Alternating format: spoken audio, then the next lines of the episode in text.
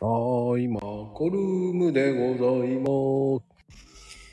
はいはい、よーよーよーよーよマコルームです。よろしく。お願いいたくします。さてさて、今日も始まりました。マコルームでございます。皆様、今日のゲスト。美容さんでございますよ。美容さんでございますけどね。スーパー美容さんですよ。まあね、あの、何がすごいって、スーパー美容師さん。だからね、多分、巷じゃ有名な、ツイッターではね、超有名な方ですからね。もうね、張り切って、やりましょう。ていうかね、ビノさん、来ねえな。っていうかね、まあね、皆さんこんばんは。もうね、多分 WBC の系の方でね、盛り上がっちゃってるんですよね。世間は。まあ世間は盛り上がってるんだけど、えーここではマコルームが盛り上がってます。っていう勝手にね、やってます。考えてやってますけど。さあ皆さんこんばんはでございます。いやー今日はね、まだね、ビオさん。まあまあまあそろそろ来そうな感じもするんですけど。さあ皆様こんばんはでございます。まあこんばんは。早いね今日は珍しく。これ、珍しいペペさんもこんばんは。まゆみちゃんもこんばんは。ほら、七さんもこんばんはです。これ、ペペさん珍しいですね。少し、少しなんですね。寂しいけどね。まあね、今日のゲストさんをお呼びいたしますね。少々お待ちください。あ、そうね。はい。そんなあの、真面目に返さなくてもいいんじゃないかな。知ってますから、私も。はい。うんね、美容さん。多分今トイレ行ってるのかな。はいはい。てなことでね、美容さんお待ちしております。気づいてないかもしれない。来たかな？はい。美容玉先生。あ、こんにちは。おお疲れ様です。こんばんは。こんばんは。いやーなんかいつの間にかビヨップさんに変わってたからびっくりした。もう名前を変えまして。まあ、アカウント全然変えちゃった感じですね。何をしようとしてるんですか？いや、な、なんか、根本的には変わらないんですけどね、なんかね。ええー。変わらないんですか系発信をやめて、うん。なんか今、自分がハマってる筋トレ系にしてる感じで、ああ。そっち系に行っちゃうんですね。寂しいな。こんな感じです。あ、皆さん、こんにちは。こんばんはですよ。皆様。いや、でも、いいんじゃないですか？いろんなことやるのも。そうですね。うん。それでビヨップに変わったんですね。あ、あのね、ジムがチョコザップに通ってるんで、だからビオザップにしたんですけどね、今日僕も。そうそうそうそう。わ、分かってくれました？はい。あの、回し物じゃないっすよ、チョコザップね、とも、ともおじさん。ああ。あ、えっとね、多分、半年後ぐらいに、えービオザップっていうのをやると思います。やらないっすよ。えっとね。その辺を視野に入れてますよね。で、まあ、よくご存知で。僕のことを。まあ、でもね、でも、どうです？最近忙しいですか？やっぱ。美容師さん忙しいだろもう美容室はね、相変わらずなんですけど、うん忙しいんですけどね。いや、本当になんか、自分の美容室のね、半分ジムにしようかなって考えてるぐらいで、マジですか？真面目に。そこまで行っちゃったの？そうですね。まあ、ただね、まだまだなんですよ。仕事にするにはね。まだ趣味の範囲なんで。うんうんうんうん。あ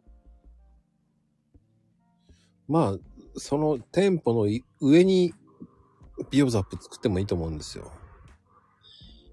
あ、いいですね。確かに。もうそういうのもね、考えてやればいいと思いますけど。そうですね。なんかね、今、あの、無人のジムなんですよね、そのチョコザップって。うん。で、24時間やってて、はい。で、月額2キュッパなんですよ。2980円で。はいはいはい。で、あの、今100店舗ぐらいあるんですけど、はい。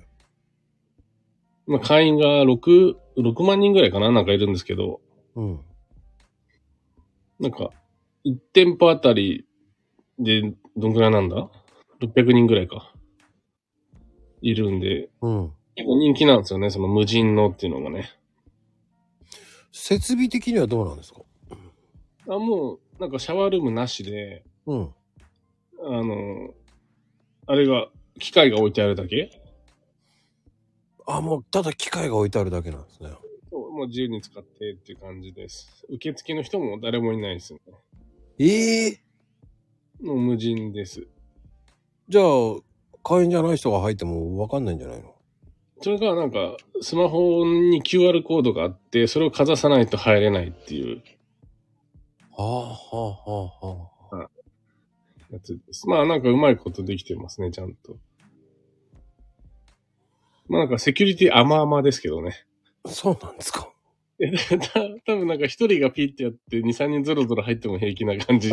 いや、マジで実際やってる人いいんじゃないかなって思ってますよ。なんか、あの、チョコザップ、会員になるとどこ、どこの店舗でも行けるんですけど、うんうんうん。で東京だともう結構いっぱいあるんですよ。50店舗ぐらい東京だけであるんですけど、うん。なんかね、あの、やっぱ安いだけあって、客層はそんなに良くないんですよ。で、そうやって、なんだろうな、今どこの店舗が空いてるっていうのがアプリで見れるようになってるんですよね。うん。で僕結構撮影しながら筋トレしたいから、なんか、あの空いてるところに行くんですけど、うんちょっと駅から離れ離れてても、はいはいはい。あの、空いてるっていう状態になってるから行ったのに、客いっぱいいたりするんですよ。それ、してる人が。さっきのやり方で何人か入ってんじゃねえのこれみたいな。ああ、そういうこと。そうそう、機械的にはね、ピッてかざした人の人数だけカウントしてると思うんですけど、実際にはめっちゃ人がいるみたいね。まあ、じゃあ、ええですね。そう。で、あとなんだろうな、こう、使い終わった器具の上に座ってスマホを見てるとかね、そういうやつもいますしね。結構治安はあんま良くないですよ。ああ、どけよって言いたくなるね。そうそうそう。だやっぱりあの、スシローとかとも一緒ですよ。やっぱ安いとね、客層悪いんですよね。ああ。まあ、そう、だから美容室なんかも、あの、今値段上げてるところ多いんですよね。うんうんうんうんうん。で、実際にはなんか、電気代とガス代上がったんですけど、そんなに大したことないんですよ。あの、美容室の電気代、ガス代って。うん。あの、売上に対してのほんと1%ぐらいの割合でしかないので、うんうんうん。少上がったところでそんなに経費変わんないんですよね。うん。だ価格上げる必要は全くないんですけど、まあなんか、今の世の中的に上げてるところが、まあ便乗して値上げしてるところが多いんですけど、うんうんうんうんうん。で、うちは上げてないんですよね。うん。あの、そのままやってるんですけど、そうすると、だんだんだんだん地域最安値になってきちゃうわけですよ。で、そうするとやっぱ客層が悪くなってくるんで、うん。そうなんで、そういう意味で客層悪くしたくないから上げようかな、みたいな感じで なんか値段上げようと今してますね。ああ、なんかわかる。そう。でやっぱクレーマーが多くなったりすると、スタッフたちが辞めちゃうので、やっぱストレスになっちゃって。わかるなぁこっちも守ってあげなきゃいけないから、うん。やっぱ客層もね、良くしてあげたいから。でもクレームってどういうクレームが多いんですか？まあなんかあれですよ。あの、これ、友藤さん知ってるかな？なんかね、遅刻ししてくる人ほどクレーム言うんですけど。なんか大体遅刻してる、来る人が、なんか文句言ったりしますね、こうね。あの、態度が悪いみたいな感じお客さん。あの、店員のね、態度が。ほうそクレーム結構ありますね。結局なんか、遅刻してくるんで、急いでカットしなきゃいけなくなっちゃうんですよね。はいはいはい。次の予約の時間とかがあるので。そうすると、いつもなんか、ニコニコして、世間話しながらカットしてるけど、なんか、急がなきゃいけないから、ちょっと無言で、急いでカットすることになっちゃうので、なんか、態度悪かったとか書かれちゃうんですよね、口コミでね。あで、大体、あの、悪口書く人って、遅刻した人がほとんどなんですよね。あ。ああ、でも言うしかないんじゃないですかね。遅刻すると、ちょっとあと早くします、なりますけど、無言になりますとか言うしかないよね。そうですね。まあ、むできればね、まあ、無言にならないように急いでって気をつけてはいますけどね。でも、普通に5分前後の遅刻は OK ですけど、10分以上はもうキャンセルになりますっていう風にした方がいいんじゃないかっていうのもありますよね。まあ、そうですね。うん。うちも目安10分で一応キャンセル扱いとかにね、しちゃいますけど。うん、やっぱり。連絡して、はい。そうで、安くすると客層悪くなるんですけど、うん。で、そのチョコザップは、店員がもうゼロなんですよね。いないから、うん。うん。なん特にトラブルにもなんかならないというか、あだからよくあの、バカとね、なんかハサミは使いようとか言うじゃないですか。あ。うん。ちょっと言葉は悪いですけど、そうやって客層悪い人たちをうまく使ってるなっていう感じの形態なんですよね、そのジムが。うーん。あの、こ、壊れても平気なんだろうね。そうでしょうね。もう壊れても、あの、まあ、どのぐらいの確率で壊れて、つってね、1台何十万とかだと思うんですけど、まあ、会員が多ければ全然賄えるので、まあ、壊されたりするのも想定してじゃないですかね。う。もう場所用意してあげるから、ね、激安でやってあげるから適当にやって、みたいな感じでしょうね、きっとね。いやー、あれはずるいって言えばずるいけど、いや、やっぱね、従業員使わなくていいってめちゃくちゃいいっすよ。まあね。そう、多分、多分ですけど、チョコザップってライズアップが経営してるんですけど、うん、わかりますよ。あのーあそこはトレーナーが、ね、あの、パーソナルで、あの、2ヶ月でガツンと結果出すっていうジムだったんですけど、うんうん。まあ多分育てたトレーナーがみんな多分独立しちゃうんじゃないですかね。あれはね、みんな独立しちゃって、そんで、いいお金をもらうためにっつって、そうですよね。自分がやった方が儲かりますからね。そうなんですよ。だそうするとああやってね、なんか人育てなくていい業態に変わってくるんですよね。うーん。ら美容室はそれができないんで、どうしても技術を教えてあげなきゃいけないんで、そうね。無人で経営する美容室でできないんですよね、まだね。あと50年ぐらい先にならないと無理かな。あそうでしょうね。そう、うん無理なので。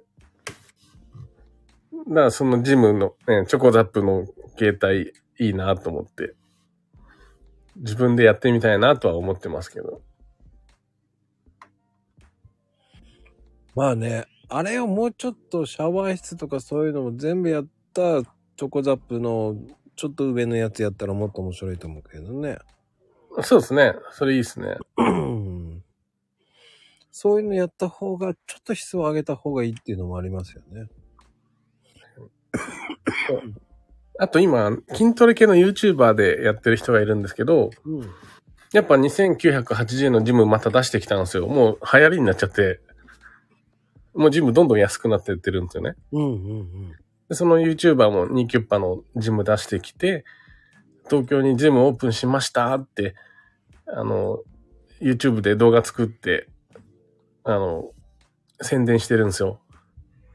うん。はいで、。その宣伝の、その動画がもう100万再生そらとかされてるんで、うん。もうそこでお金は入ってきてるじゃないですか。広告収入で、うんうんうん。YouTube の。だ広告しながら、ね、なんか、お金もらえちゃうんですよね、今 YouTube 使うと。うん。なんか、店舗とか経営してる人は YouTube 絶対、ぼ僕もやってますしね、合わせるといいんですけど。うん。それがなかなかいかないんだよね。で、まあそう、YouTuber だからちょっと人気出てきたら、ジムやろうかなとは思ってますね。うん。で、僕の場合は、やっぱ、あの、そうやってね、無人でやりたいやりたい言いながら、対人が好きなので、自分が。なんで、まあ、僕は今日この店舗にいますみたいなのが分かるようにしたいな、みたいなね。うん。なんか、教わりたい人、今日はここにいるよ、みたいな感じで、やってもいいですね。あの、確かに、こう、ビオザップもいいんですけど、その、ライザップ、チョコザップも、うん多分、ある程度店舗展開したら、多分、アプリ内のやつで、全部その体型から全部その維持のするとかそういうのもうん。AI でやると思うんですよ。うーん。うん。それも踏まえて今考えてるんじゃないんでしょうかね。今 AI すごいっすもんね。わあ、すごいです。で、アプリ作っちゃえば、ただ今アプリの開発がどれだけ今いけるかっていうのが今、コザップじゃなくてライザップとかチョコザップが今どういう風な展開になるかと思いますけどね。までもそれだけ多分資金貯めれば、アプリやってそれでちょっとランク上のやつやった方が、アプリでね、全部、その体重計のその筋トレのうん管理までできるってなったら、もう敵のになっちゃいますよね。あ、はでもそういうのも考えてると思うんですよね。い。そうですね。うん。だからそうすると人いらなくなるからね、本当に。確かに。何がすごいってやっぱ人がいらないっていうのがすごいと思うんですよね。そうですね。うん。やっぱそうなってきちゃうんですよね、どうしてもね。人件費も上がってくるし、うん。その割にやっぱ仕事できない人って多いじゃないですか、今。なあ、無人の餃子とかもね、あれも流行ってきてるけど、やっぱり盗難も多いわけじゃないですか。まあそうですね。うん。あれももうちょっとうまくやればもっといくうまくいくと思うんだけどね。確かに。だから今のその日本は大丈夫だっていう文化だから大丈夫って思うのがまだまだダメなんだろうなと思うんですよね。うん。自動販売機はまだ大丈夫だけど、でも、ね、自動販売機荒らすやつもいるわけじゃないですか。いますね。うん。だから、その辺ですよね。もうどんどん治安悪くなっていくと思うんですよ、これから。ああ、わかります。多分そうだと思います。うん。これだけね、物価も上がってるし、今生活きついですもんね、みんなね。うん。めっちゃストレス社会じゃないですか。うん。だから、怖いですよね。どういう風にいくかですよね。確かに。うん。だどこを削るかったら、やっぱり美容系を削りますよね、皆さんね。まあそうでしょうね。うん。だその辺がどうなっていくんだろうっていうのもありますよね。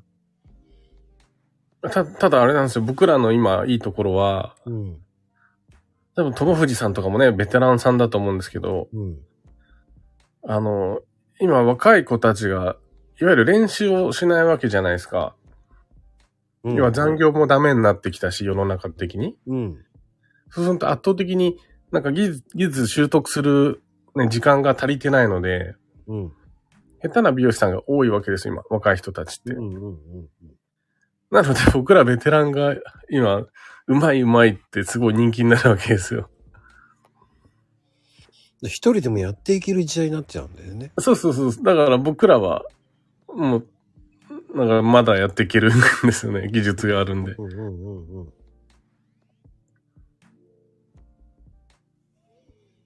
うん。うん。こんだけ美容室いっぱいあってね、美容師さんいっぱいいるのに、初めて来たお客さんがね、すごい今までこんなにね、してくれることなかったっつって喜ぶわけですよね。うんうんうん。で、口コミとかもね、やっぱ書いてくれて。えこんなにまいっぱい美容師あんのに、うまいとこなかったんかよ、みたいな感じじゃないですか。うん。だこの前、そうそう、練習しないっていう子が増えたってことですよね。そう、あの、したくないっていうよりは、その、する時間が、なんか、ないんですよね。うちは、夜、営業時間8時までなんですけど、はいはい。朝10時出勤だから、8時まで働くと、9時間、あの、働くことになるんですよ。うん。休憩1時間で。うん。で、そうするともう1時間残業なので、うちは残業ゼロにしてるから、あの、スタッフたちは7時に帰るんですよね。お店8時までなんですけど。はいはいはい。もう、再練習とかさせないで、もう7時できっかり5分も過ぎちゃダメっつって、もうちゃんと7時に返すので、で、営業中の暇な時間に練習とかはするんですけど、うん。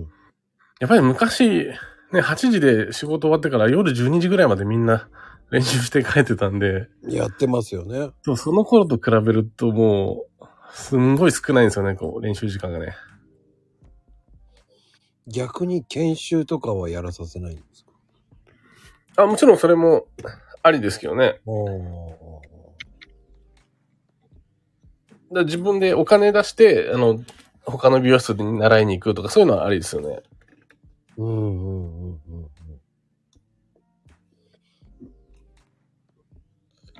逆に言うと、美容さんが教えるような、9時から教えるっていうのをやったら面白いんじゃないですか？まあそうですね。確かに。それもありだと思うんですよね。若い子たちを育てるために。そうですね、いいですね。うん。全然ありだと思います。まあやるならリモートでやりたいですけどね。ああ。でも、それでね、やりたい人全国にいて募集すればいそうな感じもするんですよね。まあ、そう、そうでしょうね。うん。美容玉教室とかわけのわかんないことで書いといて。なんか、おしゃれさが伝わってこない名前ですけどね。もうちょいかっこいい名前にしたいですけどね。それは美容ザップでいいんじゃないですか？そうですね。確かに。美容ザップはいろんなの使えるじゃないですか。そうですね。別に筋トレじゃなくてもいいですよね。そうそうそうそうそうそう。でもそういうのでもいいと思うんですけどね。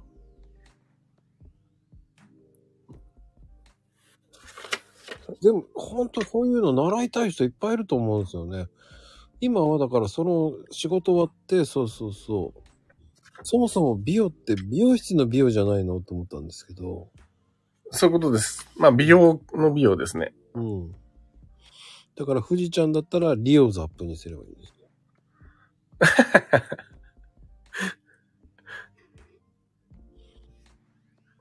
玉。美容玉はですね、あの、まあ、男なんで、そっちかーい。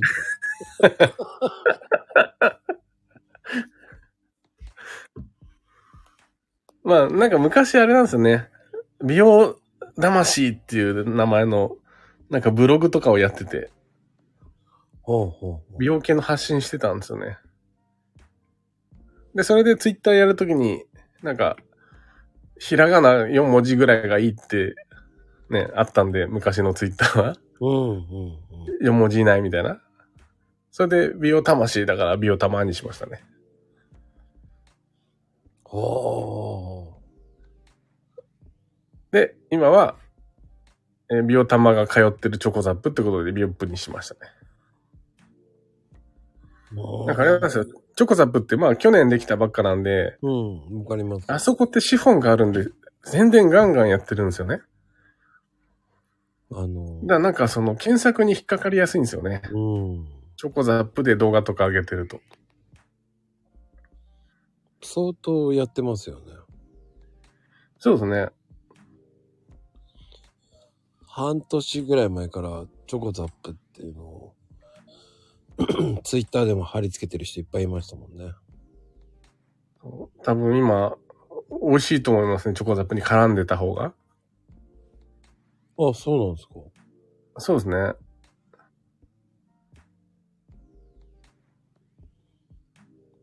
で今なんかうん YouTube でも、なんか、チョコザップに入る前に、なんか気をつけた方がいいよみたいなのを発信してるんですけど、うん。結構そういう動画がやっぱ伸びますね、なんか。チョコザップの闇とかね。そういう系が人気ですね。ああ、知りたいからですね。そうそうそう。まあ実際闇とかないんですよ。めちゃくちゃいいジムなんで。まあ僕なんかすごい通いやすくてね、いいですけどね。まあ、都内の人はね、近ければね。そうですね。さっきの客層が悪いぐらいで、あと全然ストレスなく使えますね。で、自分の好きなね、マシン使えばいいわけですからね。そうそうそう。で、まこさんあれマジで儲かりますよ、あの業態は。あれ1店舗あたり600人会員がいるんで、まあ、1人3000円なんでね、180万ぐらい入ってくるんですよね、1店舗。うんうんうん。で、ランニングコストが家賃だけなんで、多分家賃7、80万ぐらいの広さなんで、うん多分あの、ライズアップって大きい会社がやるにしてはちっちゃい事業だなって思うんですけど、まあ僕ら個人事業主とかがやるならめちゃくちゃ美味しい業態ですね、あれは。2900円が多分ね、そのうち2000円ぐらいになりそうですけどまあそれでも儲かると思いますよ、多分。ね。ね。うん。で、チョコザップは1店舗あたり全然ね、そんな、ああいう大きい会社が月100万ぐらい1店舗あたり儲かったところで大したことないと思うんですけど、もうそれを1万店舗ぐらいにするって言ってるんで、皆さんチョコザップの株買っといた方が方がいいですよ、今。いやー、どうかなわかんないけどね。ただ、でも、頭いいと思う。あのですね社長はすごい頭いいですからね。うん。あとは、路面店にどこまで出していくかですよね。そうですね。うん。路面店出て、出てったらすごいと思います。多分一挙にドーンっていきますよ。株上がりますよね。確かに。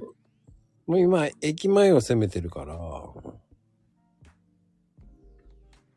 ら路面店で集、集客できるかが問題だと思いますよね。そうですね。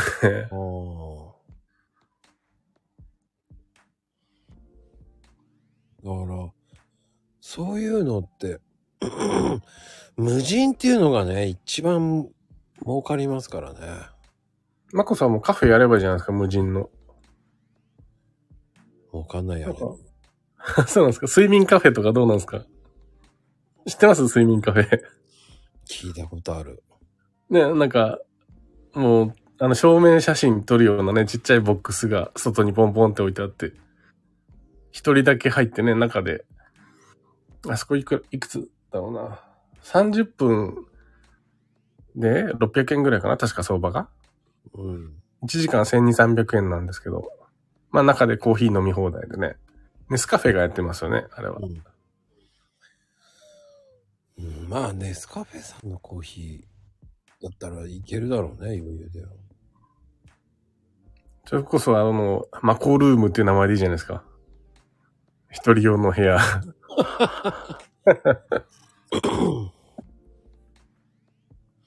でもね、面白いですね、そういう風に話するってね。いや、いいですよね。うん。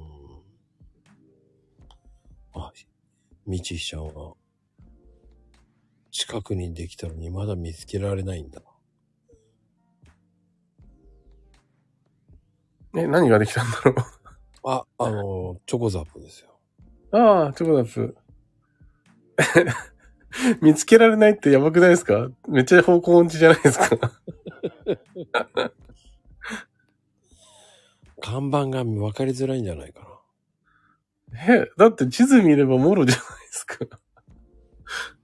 やっぱりね、方向音痴だ。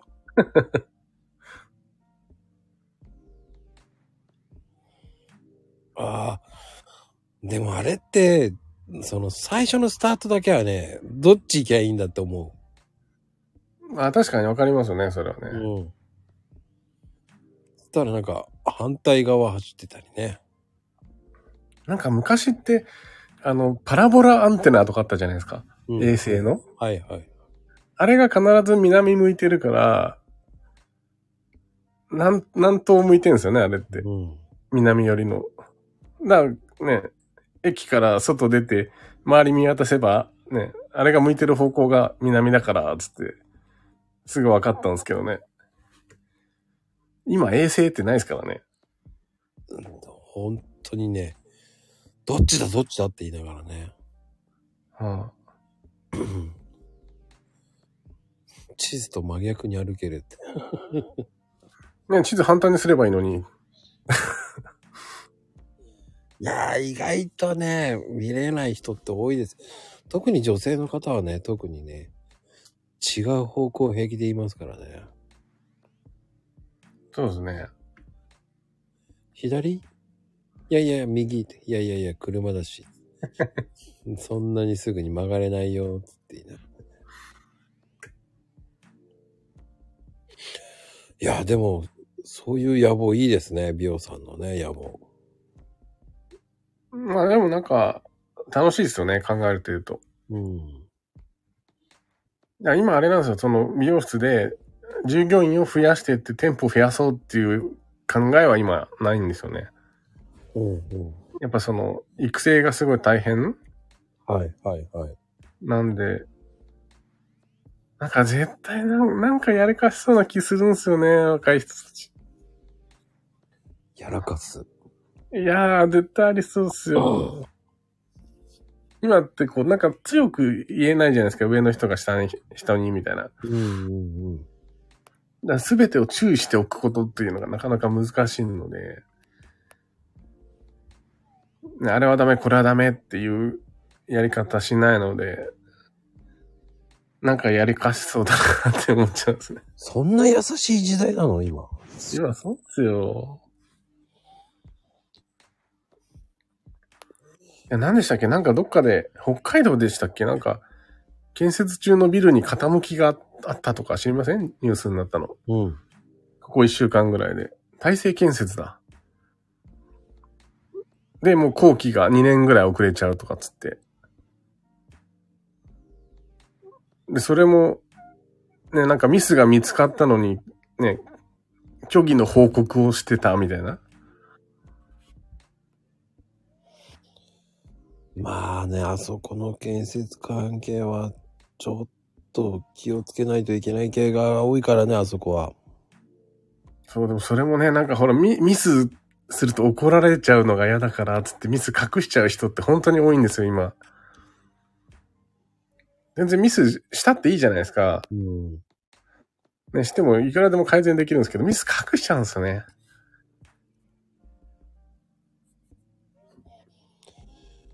こっちはね、ミスをね、隠せないんだよね。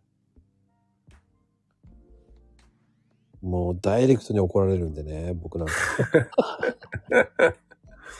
隠したいよと思いながら。だから逆に言うとね、隠されてるのをうん。浮き彫りにして文句言うタイプなんで、僕は。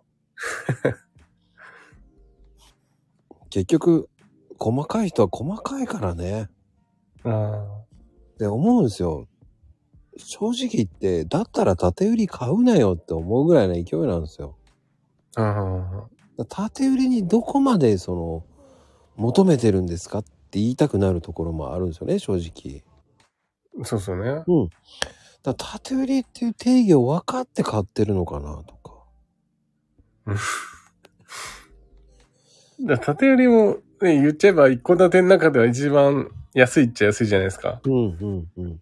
らさっきのね、安いほど客層が悪いの発想ですよね。うんうんうんうん。縦売りしか買えない人たちが文句言いやすいんですよね、結構。うん。でも縦売りですよねって言うしかないんですよね。そうですね。だからそこは安いから、本当は笑ったのは、あの、すっごい大怒りで、いやー、あんたのところの便器、つまんのよなんて言われた時に、はなんでこんな詰まる便器入れてんのよ？って言ったら、いやもう世間は節水ですよ、と。あ、はじゃなかったら、節水型じゃない便器に変えるしかないんですよ、って言った。あ、本当ですよね。うん。あとはでかいうんこすんなって言うしかないですよね。で、なんでそんなの入れんのよって。いや、縦売りだから入れるんですよ、つって。確かに、本当ですね。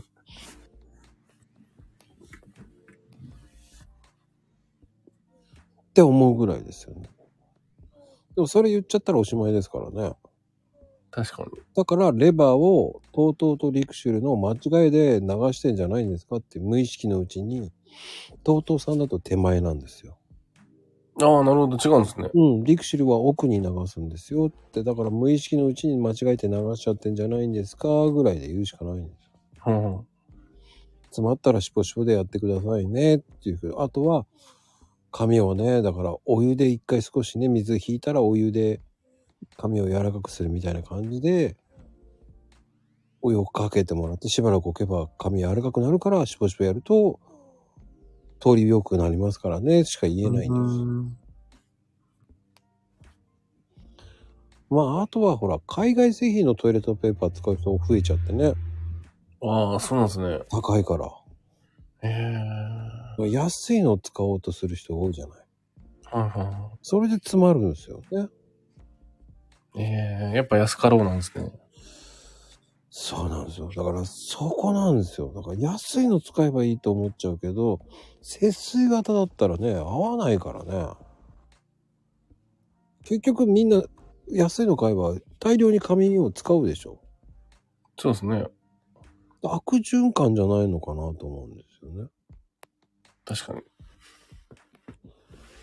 あとは節水型っていうと、もう、オシュレット使うベースでやってるから、詰まらせる人って大体オシュレット使ってないんですよね。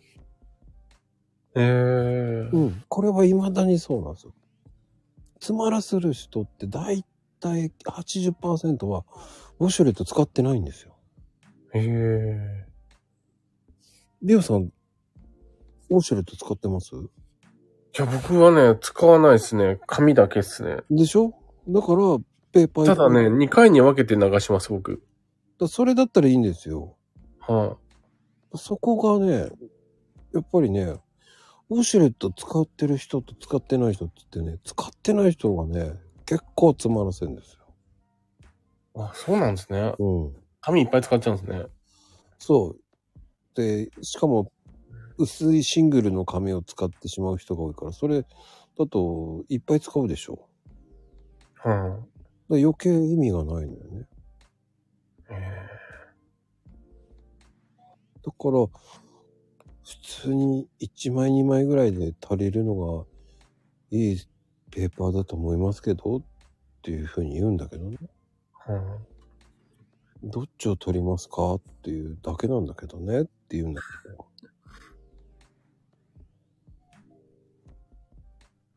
まあ、それは、い。でも家もあれ、車多いんですよね。おー、いいよ、もう何でもそう。俺、この間笑ったの多いっす。もう、あの、うんフェンスの、要はうん。土地じゃない、他人の土地のことに対して文句言ってるからね。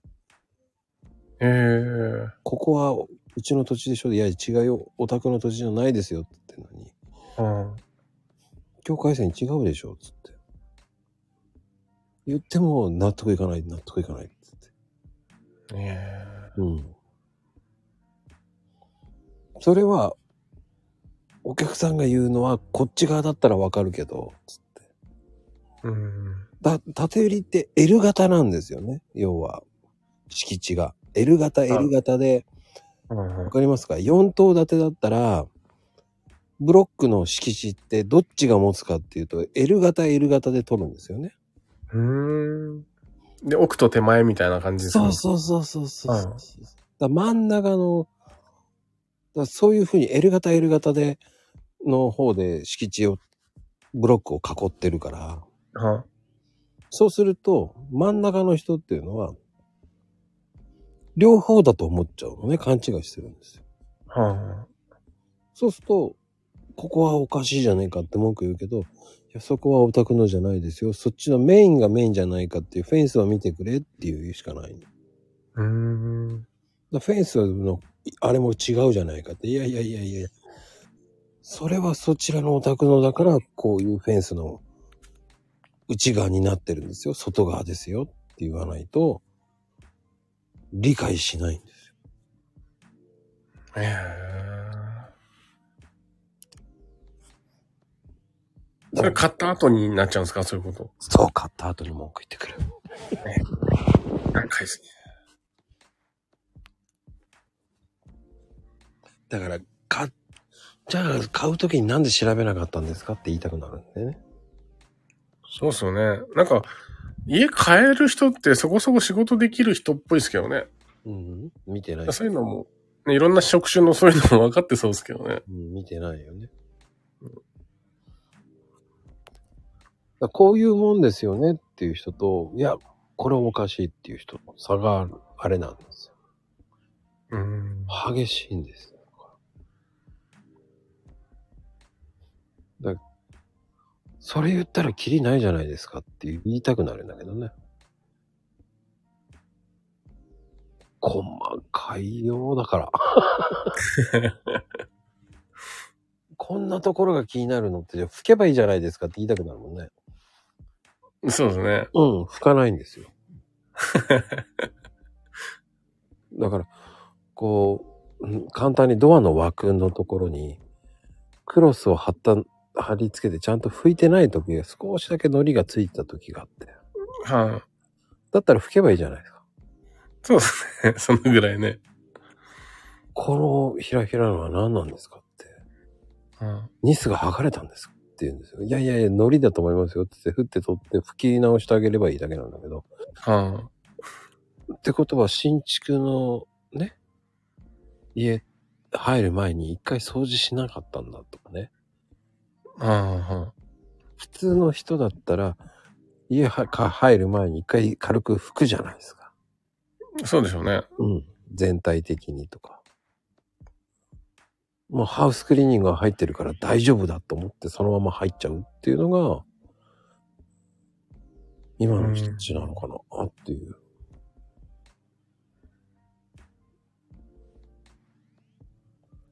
だから本当の綺麗好きな人って一回拭きますよね。だからね。そうでしょうね。うん。だからそれが面白いですよね。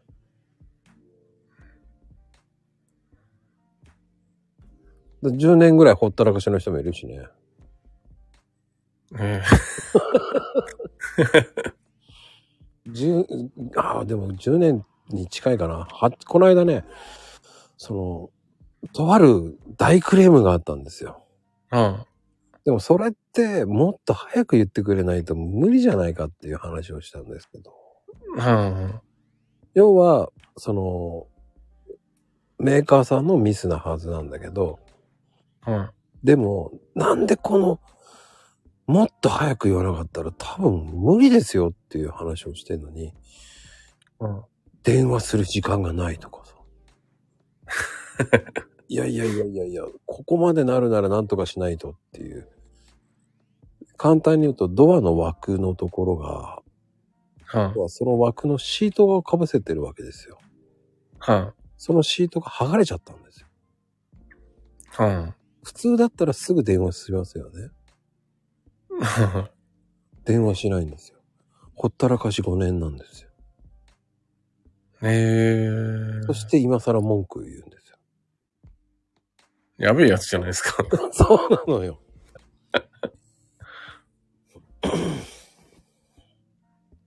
そういう人もいるんですよ。だからうーん。だからキリがないんですよ、そういうのってね。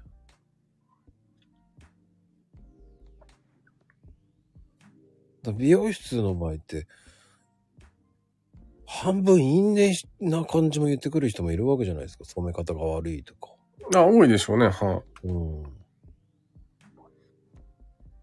僕はね、そういうクレームしたくないんで。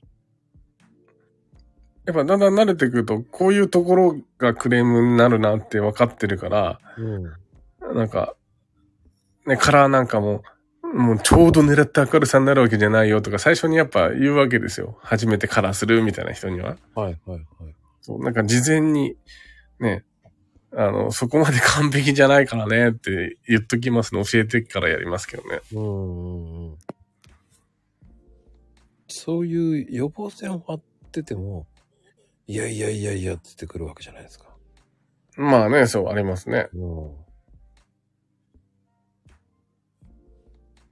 ん。そこがね、塩梅って難しいですよね。確かに。ねまゆみちゃんのところは車もクレーマー多いって言ってるし。いや、そう。クレーマーはね、予防線張ってても聞いてないんですよ。確かに。聞いてないんですよね。融通聞かないね。で、ガーガー文句言った割にはこちらが電話してんのに電話出ないしね。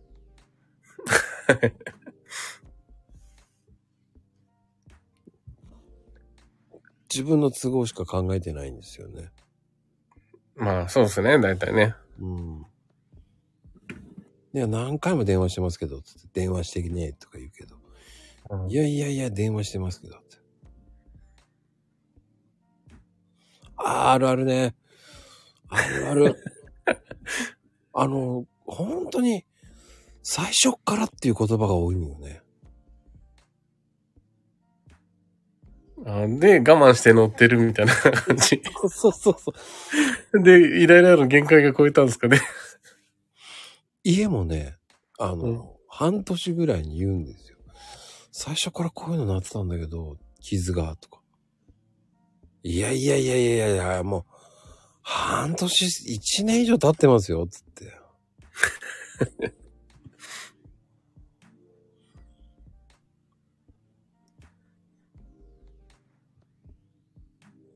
うん。あそんなの夫婦とかも一緒ですよね。最初はこんなつもりじゃなかったとかありますよね。夫婦は夫婦、まあ夫婦のクレームはね、あの、うん、まあ、5年経ってから、5年前からここが嫌だったとか言われてもね。もっと早く言ってよって感じですもんね。リオさん言われました？そういうふうに。いや、僕、そうですね。あの、前の嫁は貯めるタイプだったんで。あの、5年目にして初めて喧嘩したんですよ。うん。もう5年分出てきましたね、もう。それこそ早く言ってくれよって言うんですよね。あ ー僕は、えー、もう、毎日が戦争でしたね。でもそっちの方がなんか長く続くとか言いません？いやー、続かなかったですね。もう僕は管理の袋が王が切れて、もうダメ。もうダメ。もう無理と思って。もう出出ていくって言った瞬間に、ああ、どうぞ、もうい、もう別れましょうって言って言いました。いや、本当に、日本人の女性と日本人の男性はまず合わないですよね、性格がね。うーん。あの、日本人の女性って根に持つって言うじゃないですか。うん。みんな自分で言ってるじゃないですか。うん。で、男性は、あの、相手が怒ること平気で言っちゃいます無神経ですもんね。だめっちゃ合わないですよね。組み合わせ的に。そうですね。男はまさか向こうがね、嫌がってると思わずに悪口言ったりしますからね。言っちゃう。ね言ってしまうんですよ。だから、日本人の男性は多分あれですよ、キリスト教の女性と付き合うと合うと思いますよ。あの、キリストには許すっていう教えがあるので、えー根に持たないんでね。ビオさん。はい。僕の前の奥さん外国人ですけど、あらららら。ダメでしたか。ダメでしたよ。まるっきりその、そのとのまんまですよ。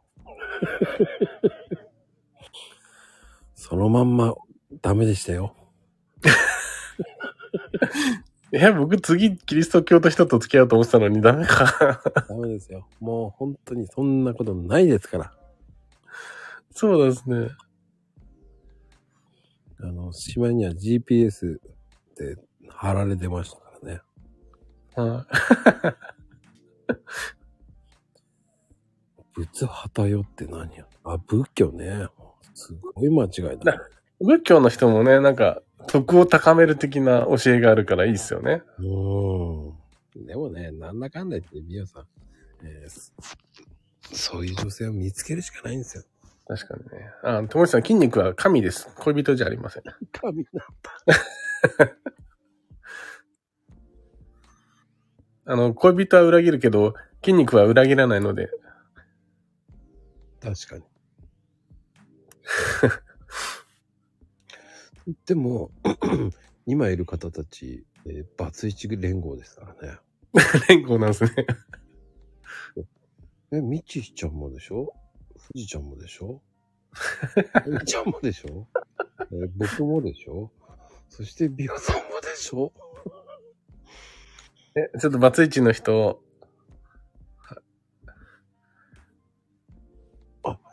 七人もバツイチなんだ。多いな。もうバツイチ連合じゃんの。多いわ。どんなっていうか、みちちゃん2回手挙げてるよ。2回やったのかなっていうぐらい。うん、間違えたもんね。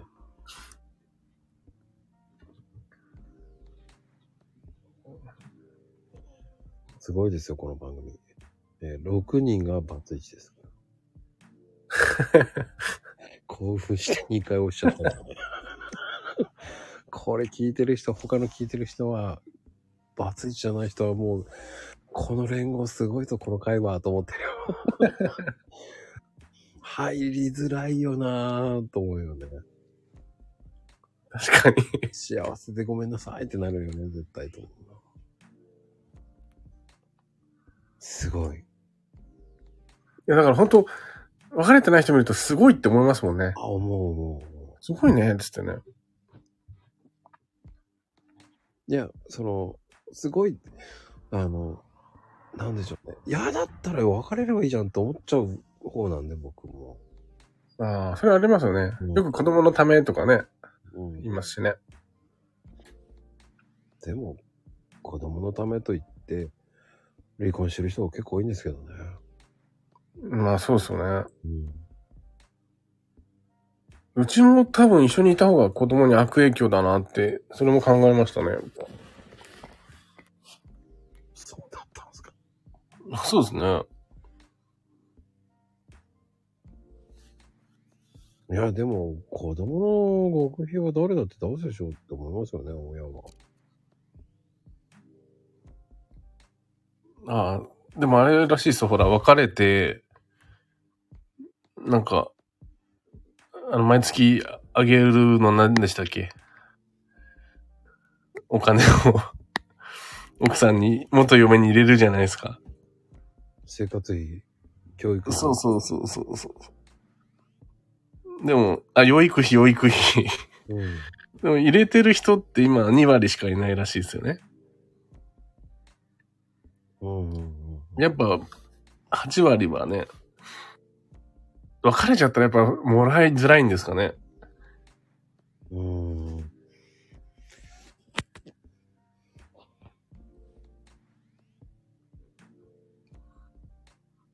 そうするとやっぱ、明らかに二人でね、仕事してた方が、世帯年収いいですからね。うん。子供の学費にはなりますよね。うん。うん、でも俺は、その、絞り取る考えっていうのは、そういうこと？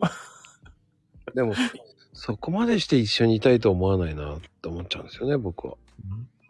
それがお母さんの意見じゃないですか。子供のために、この旦那とは一緒にいたくないけど、みたいな感じじゃないですか。うーん。まあ、それ言ったら、キリがない理論なんですけどね。うん。まあ、それは別れる人は別れますからね。3人も育てるってる方もいますからね。ああうん。まあ、今日はあれですよ。僕は次キリスト教の人と付き合うっていうのはもう崩れました。計画が破綻しましたよ。いや、僕はダメでしたよ。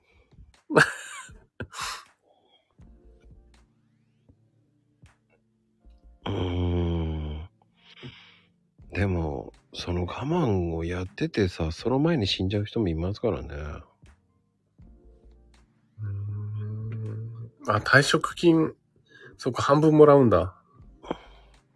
でもさ、そのもらったとしても、結構なお年寄りになってる時にまで我慢するって俺できないな確かに。うん。あと、早く別れた方がお互いまた次見つけられるじゃないですかね。うん。まあ、僕の場合はもう懲りたな。ビオさんは？え僕は懲りてないっすよ。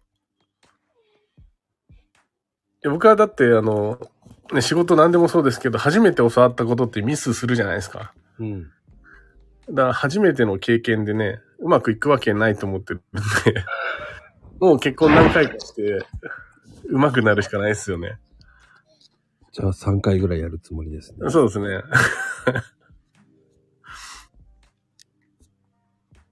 まあもう、い今までので極めてれば次うまくいくはずですけどね。俺正直ね、そんだけ起こさないだから全然思わない。いやー、そうなんですね。うん。だって、その、しがらみがめんどくさいまあそうですよね。う。うん。そう、楽なのよ。楽じゃないですか、一人の。確かに。なんだろう。その、また、も結婚するとまた向こうとこっちの板挟みになるのも嫌だな。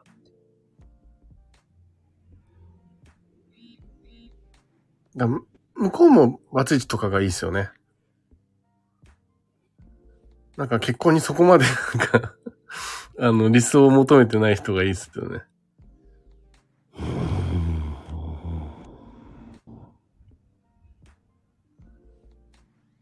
確かに。好きなようにっていい、確かに。うん、七さんも自由を求めますって。うん。だ結局、あの、バツイチ自由連合になるんですよ。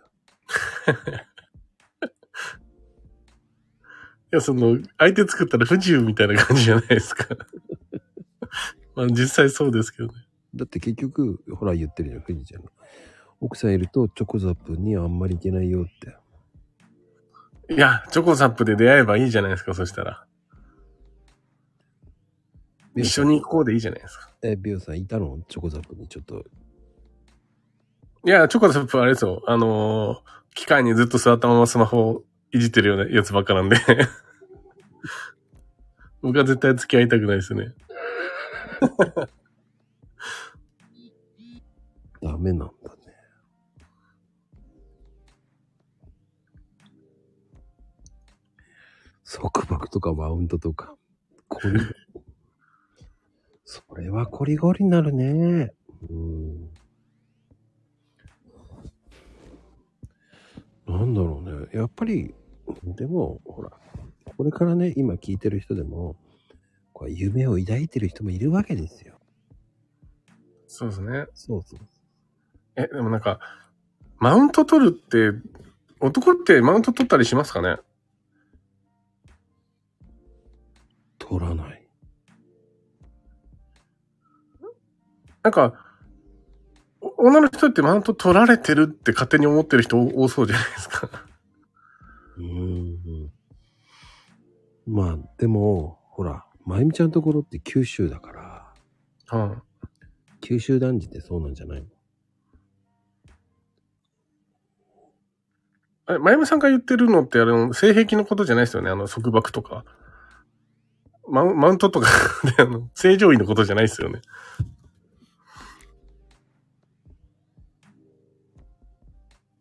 うん。いやいやいや。すべてにおいてだって。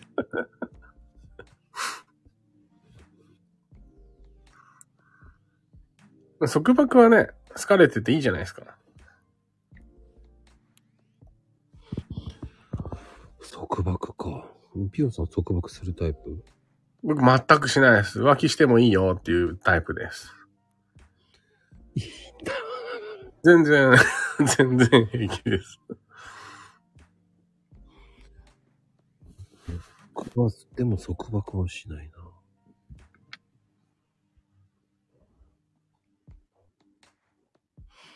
まあ、九州男女はね、関白、亭主関白の人が多いっていうね。え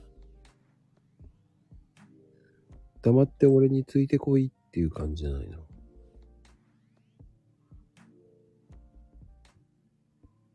ー、確かに僕の美容室のお客さん、九州の奥さんとかね、なんかそそういう組み合わせは長く続いてますよ。へえ。やっぱ旦那が九州男児なのとかね、言ってますけど、もう家のこと何もやんないわよとか言いながら、ちゃんと長く続いてるんで。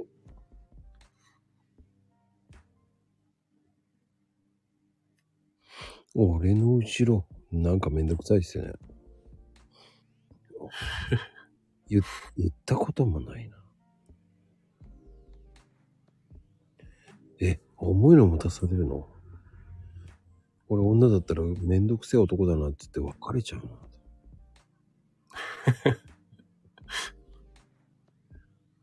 えー、なんか持たされる。じゃあ、アキさん僕と付き合いましょうか。僕重いの持ちたがるんで。秋ママ、レオパパが旦那さんですか そうできるだけ、もう重いものを今持ちたがります。それ、あれでしょ？チョコザップだからでしょ？そうそう、すべては筋肉という神のためです。だからレオパパもあれですよ。筋トレすればいいんですよ。筋トレをさせるように、その、ね。その仕向ければいいんですよ。そう。持って筋トレよって。あ、なるほど持ってくれるんだ。じゃあ、レオ、レオパパあれだね。筋トレしてるんですね。あで、あれなんですよ、その、旦那にそ筋トレ進めるといいと思うんですけど、本当に。うん。僕今筋トレしてるから、あの、食べ物あの、自分で作りたいんですよね、夜、自炊で。うん。で、多分ね、こう、パートナーできたとしても、僕自分で作ると思うんですよ、飯を。ちゃんとカロリー計算しながら作りたいから、人に作らせたくないんですよね、今。結構本当、あの、ジム通ってる男性たちはね、自炊自分でしますね。確かに。で、油をね、使って炒めたりとかしたくないから、極力油使わないように料理したりとかするんで。うんうん。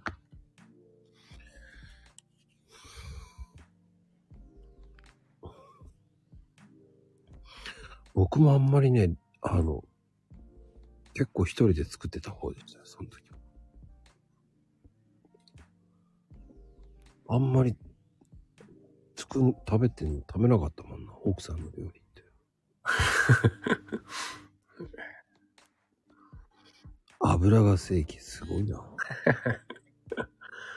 え、皆さん知ってますか？あの、い炒め物に使う、ね、サラダ油、オリーブオイル、スプーン一杯でコロッケ一個分のカロリーありますからね。野菜炒め作るときに油使ったら、野菜にコロッケ乗っけて食べてるのと一緒ですからね。ねえ、怖いな。でも僕もあんあんまり油、油も炒め、炒めも油使わないですね。よくオリーブオイルってみんな選んで使うじゃないですか。うん。あれね、サラダ油ってほんとカロリー一緒なんですよ。なんか、名前が健康そうに見えるけど、油は油なんですよね、あれね。じゃあ古い油はね、お腹壊すよ。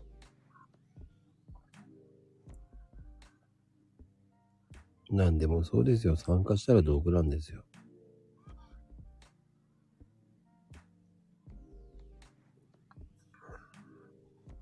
だからね、まあ、脳の酸化。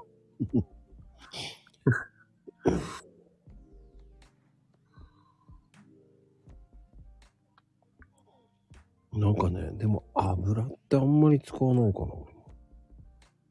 でもいいっすね、そっちの方がね。使わない方が。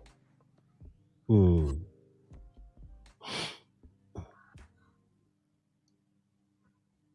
なんか、みんな、あれなんですよ、脂質取りすぎて、摂取カロリー超えちゃってるんで、油を抑えるだけで痩せてきますからね。うん。関節に油をさしたいと。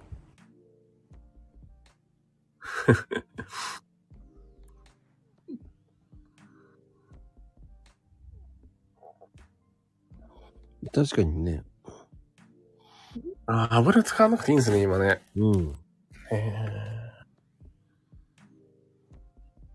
あ、ちじみさん来ちゃった。施術中だからそんなにできないから大丈夫ですよ。ちじみさんほら、入ってきた瞬間、今日一日の全部いいとこ持ってくるじゃないですか。確かに。ちじみさん今日は来ないでって言っといたんですよね。来ないでって言ったんですか？そ うそう、マジで、あんたいいとこ一番持ってくから、つって。来ちゃったじゃん。来ないでって言ったら来るよ、絶対。知ってます。知ってます。あの人は来ますよ。そうなんですよ。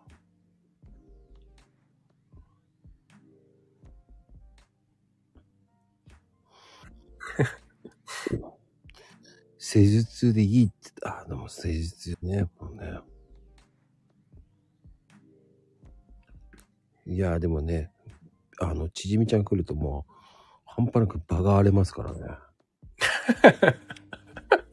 マコさん、何気に毒舌ですよ。荒れてたんですね、今まで。いや、もう嵐のようにブー。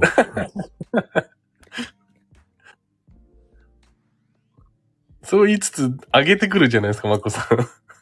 何を上げてくる？ち。じみさんを。リクエストで上上に上げてくるじゃないですか。うん、でもね、なんかめんどくさくなったら落とすからね、いいんだよ。ちょっと、ちょっとめんどくさいなと思ったら、もう落とせばいいって考えなんだよ。あの、最近はもう、あんまり上げてないんですよ。ああ、そうなんですね。うん。あの、上げてない方がなんかね、面白いんですよ。うーん。たまに上げるから、ちょっと、ちょっとやらかしがあんまりにもひどいと、お説教の過程がね。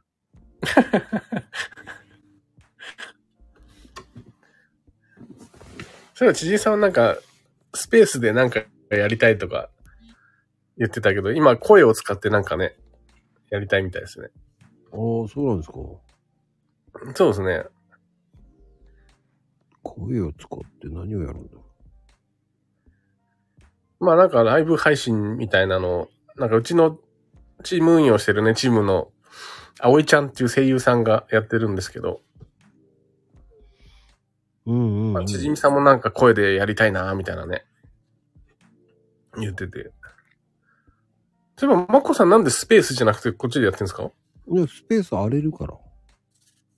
そうなんですか？うん。あの、フォロワーじゃない人が勝手に上がって揉めたりとか、喧嘩結構ある。わかります。あの、ただ宣伝のために上がってくるやつとかね。そう。言うだけ言って上がってさっさと降りて。いますよね。お前二度と来るなって、その、フォロワーさんがね、喧嘩になったことあるから、もうやんないと思って。はあ、はあはあ、へえあ、今夜は葵ちゃんは今 YouTube やってるんですよ。これの裏なんです。そっち行かないでくださいね。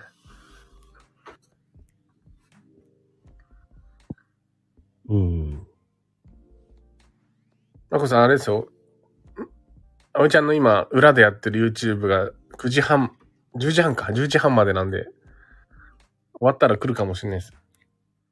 うんでもよく来てるよ。あ、本当ですか？うん。まあでも、あの、今僕、イベントもやってるんでね。うん。うん。朗読会やってるのでね、イベント。朗読会？うん。ええそれ何人かでやるんですか？まこさんが朗読するんですか？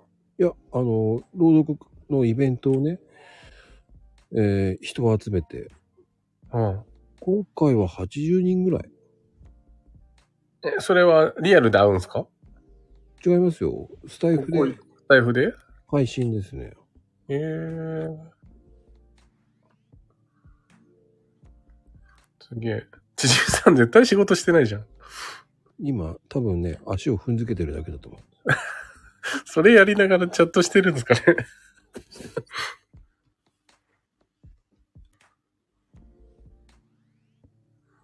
あ、まこ、まこさんは朗読しないんですね。あ、しません。そうだ。しませんよ。僕は仕掛ける側なんで。そうですね。うん。そっちの方のあれだよ。もう大変ですよ。そんな暇ないよ。そっちを考えてやってみろよって思うんですよ。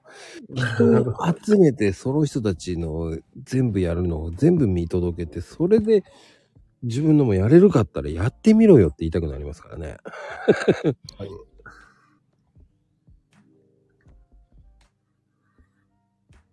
だそれはね、無理ですよ。だそこまでして僕はやりたいと思ってないんだよ。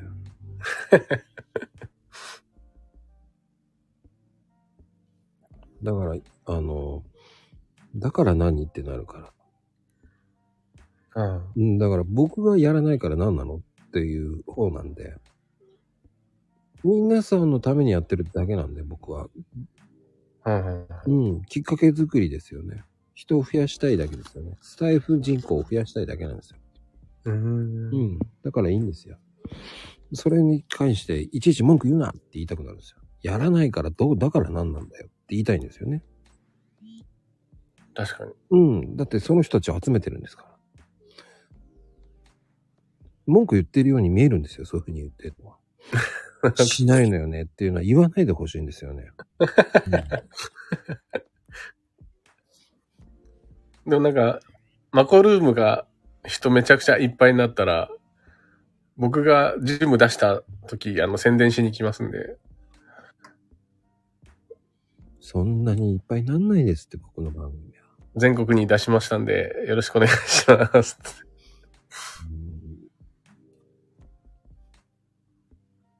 いや、そんな人気ある番組じゃないんで。あ今って毎日やってるんですか？毎日、425回ぐらいですかね。すげえ。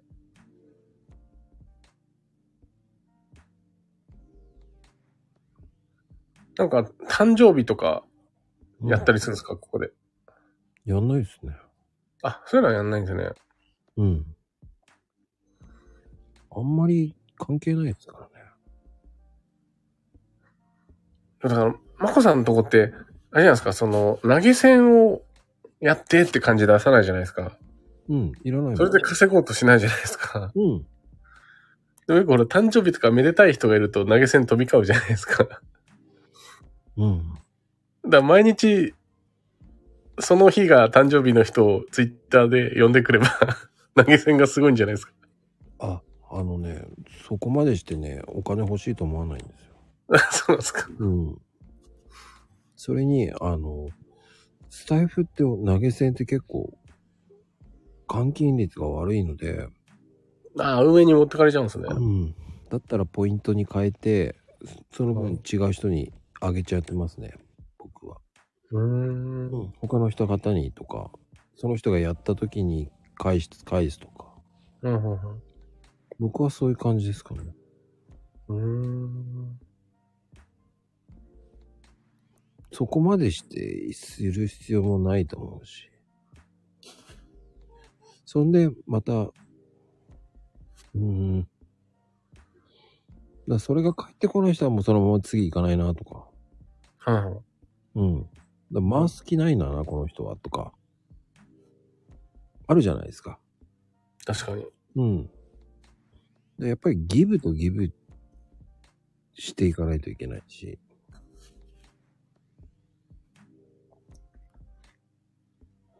そこまでしてやる必要もないと思うんですよ。そうですね。うーん。スタイフってそこまでね、投げ銭のシステム考えて、でもフォロワーも、フォロワーを増やす方が大変ですよ。確かに。うん。スタイフのフォロワーってなかなか増えないんですよ。あ、そうなんですね。増えないんですよ。その新規が、なんか、入るってあんまなさそうっすよね。そう。だから、今は、朗読会っていうところで、うん。僕ね、今回朗読会のイベントで100人ぐらい増えたんですよ。フォロワーさん。うん。それやんなかったら全然ですよ。やっぱそっか、他の人たちを呼ぶことで、その人たちのフォロワーが見てくれるんですね。そうそうそうそう。今回ね、そのイベントのおかげで100人も増えたんですよ。すごい。まあ YouTube みたいなもんですね。なんか、コラボよくやって。うん、普段自分の動画見ない人が見てくれますもんね、そしたら。うん。そう。だから、そのイベントをやって皆さんもそのイベントでやれば増えるんですよ。うん。でもコラボなんて、こう、ビオさんとコラボやってるわけですし、ツイッターの人とコラボしかずっとやってるわけですよ。はツイッターをやった、スタイフをやってない人をツイッターに、じゃなく、スタイフに入れてるから、地味にしか増えないんですよ。あ、確かに。うん。一応 Twitter の方でね、みんな宣伝してくれますよね。うん。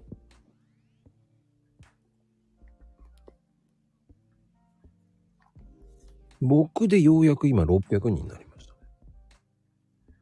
すごい。スタイフ結構すごいんじゃないですか、それ。スタイフでは600人。ようやく600人ですよ。ええだからそれまでは500、4 500から490を行ったり来たりしてますよ。ええうんすげえ。それがね、さようやく600行きましたね。そっからね、また減るんじゃないかなと 考えてるんですけど。そういうもんですよ。地味に増やしてるんですよ。だから部活みたいな感じですよ、ほんと。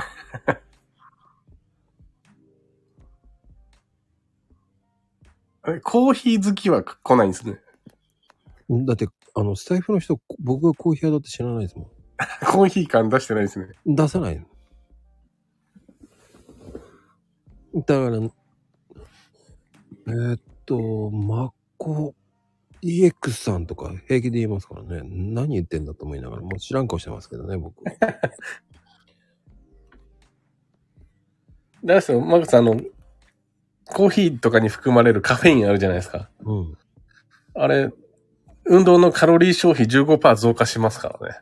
え、それ僕ツイートしたじゃないですか。そうそう。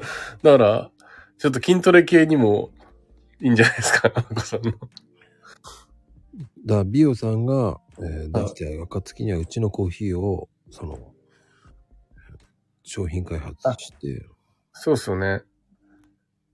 あの、トレーニング前に飲んでくださいっていうね。うん、コーヒーをね。アイスコーヒーの方がいいんで。あ、そうなんですね。はい。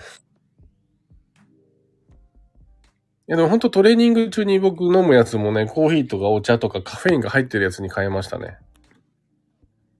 水、水とかだったんですけど、今までは。ね、かあえて、そう、あえてカロリー消費を増やそうかなと思って。うん、アイスコーヒーの方がいいんですよ。実は。ただ、鮮度がいいやつじゃないと意味がないんですよ。ええー、そうなんですね。そうですよ。あれなインスタント飲んだら絶対意味がないですよ。あ、じゃあ何ペットボトルに入ってるやつなんか全然ダメなんですか？うーん。は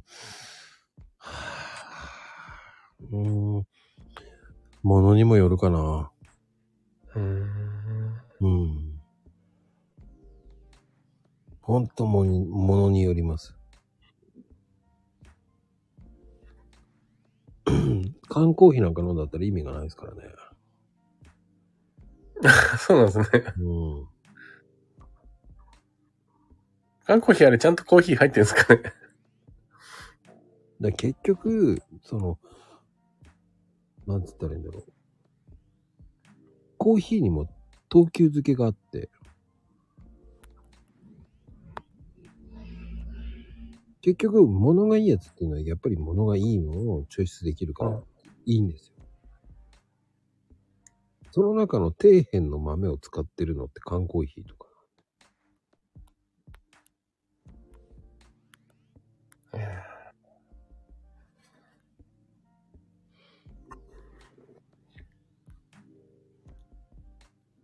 その辺ですよね。難しいですよ。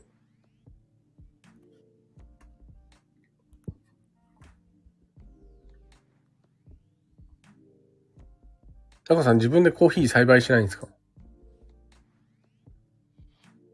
うーん、難しいです。しないですか？あ、でもね、やってる人いそうっすよね。でもね、うちのお店でね、でかいコーヒーの木でもう30年、34年ぐらいうん。あるんですよ。ええー、すげえ。こ毎年実になってますよ。コーヒーの実。え、ちょっと、あれじゃないですか。リアルでオフ会やりましょう。それを飲める。オフ会を。えっとね、の飲める量になんないです。で、その豆を、えっ、と、植えて、うん。芽が出たら、えーうんお客さんにあげてます。ええー、そうなんですね。うん。前もね、ツイッターのやってた子が欲しいっつって来て、まあ今全然ツイッターやってないんですけど、コーヒーの木が、コーヒーの苗がコーヒーの木になるまでっていうのをツイートしてたんですけども、うーん。もういつの間にかしてないですよ。もうやってねえのかっていう。でも、そうですね。3年になれば結構いいぐらいに育ちますからね。そうなんですよね。切って結構かかるんですよね、時間がね。かかりますよ。うん。その子はどこに行ったんだって感じ。もうやらないんだって。やれよと思うぐら。せっかくネタをあげたのにっていう。でもあれじゃあ、そのさん、その自分とこで取った豆が少なくても、他とブレンドして、おまこさんのコーヒーにしちゃえばいいじゃないですか。うん。それじゃダメ。そ そここだわるんですね。ね結局、そんなのやって偽装したら意味がない。この商売なんてみんなそうじゃないですか。ちょっとだけ混ぜて。うん。でも、それやったらおお他のお店と一緒になるじゃん。そうですね。うん確かに。そこまでして落ちぶれたくないでしょって。なるほど。結局、えーっと、そうそうそう。積み上げるのはかん難しいんですよけど、崩すのは簡単なんですよ。で、結局、そのブランドってあるじゃないですか。35年にやってきたブランド。はそれを簡単に潰しちゃうのが嫌なんですよ。い。なるほど。うん。だって、それは他は他ですよ。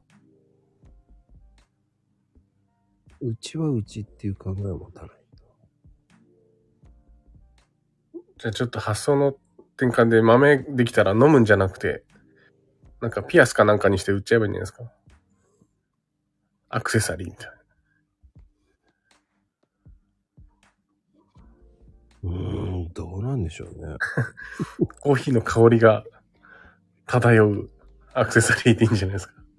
でもね、それ、焙煎しなかったら匂いがしないんですよ。あ、そうなんだ。そうね。残念ですよ。残念。あのね、生の豆ってほんと青臭いですか？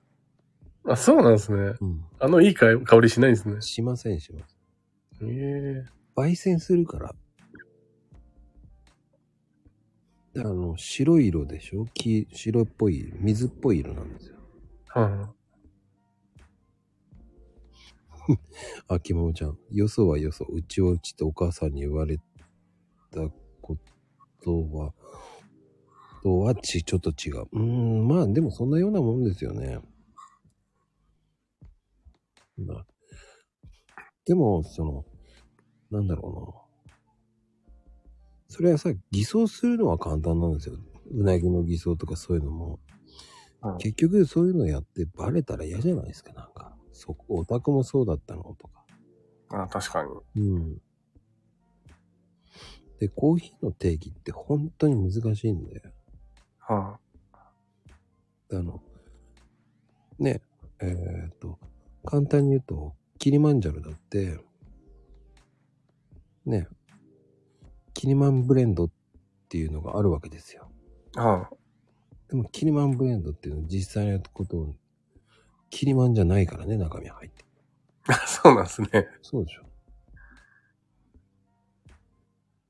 なんか、あれ食品業界の闇っぽいですね。キリマンの味に近づけたらキリマンブレンドって言えるみたいなね。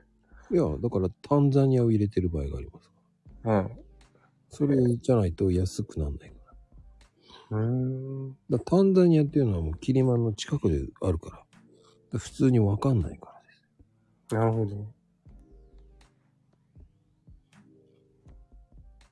でもそういうことあでもじゃあ美味しいは美味しいんですね。いや、飲んだらわかんないですよ。うん。砂糖、ミルク入れたら絶対わかんないですよ。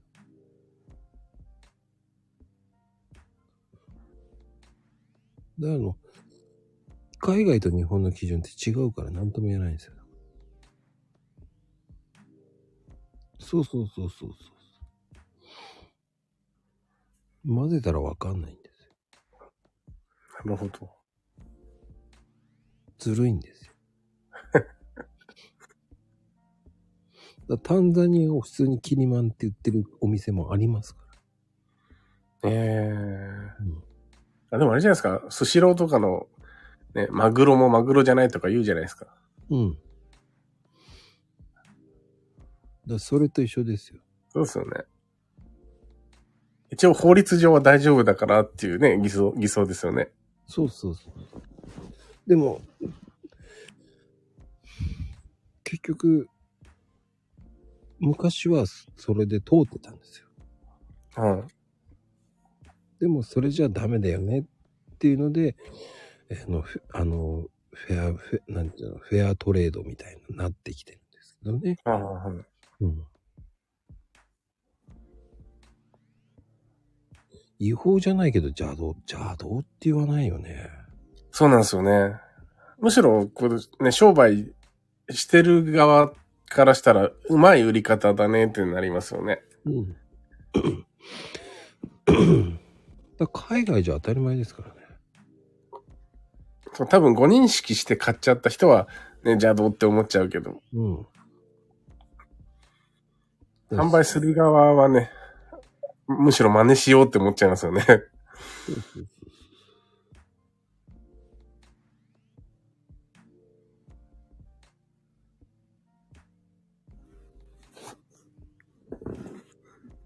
あとあの、レッドブルの売り方なんかどうですか？そしたら。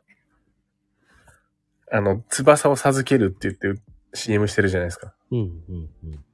あれ、海外では、翼生えませんでしたって訴訟起きてるんですよ。で、それがニュースになってるんですけど、うん、うん、うん。でもそれ訴訟を起こしたからといって、なんか商品代返金するぐらいで済むんですね。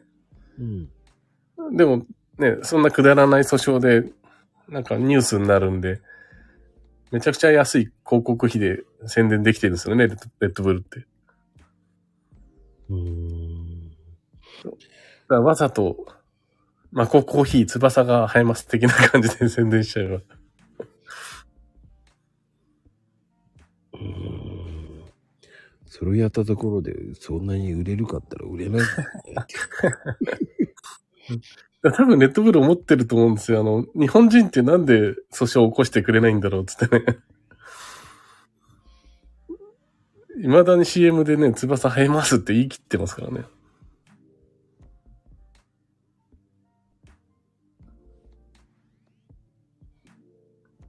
結局話題性ですよね。そうですね。うん。まあ、あの、芸能人が、ほら、ドラマってやってて、こう、恋愛が発覚するっていうのと、わざと発覚させるの場合もあるわけじゃないですか。ああ、ありそうですね。あそういうのも昔からあるね、恋愛商法ですか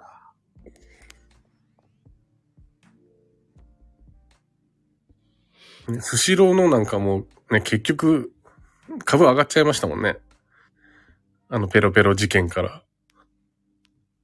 思いっきり下がったけどね。そう、一回下がって、その後、あの、やっぱ、共通の敵ができるとみんな団結しますよね。スシローを助けたくなりますもんね。うん。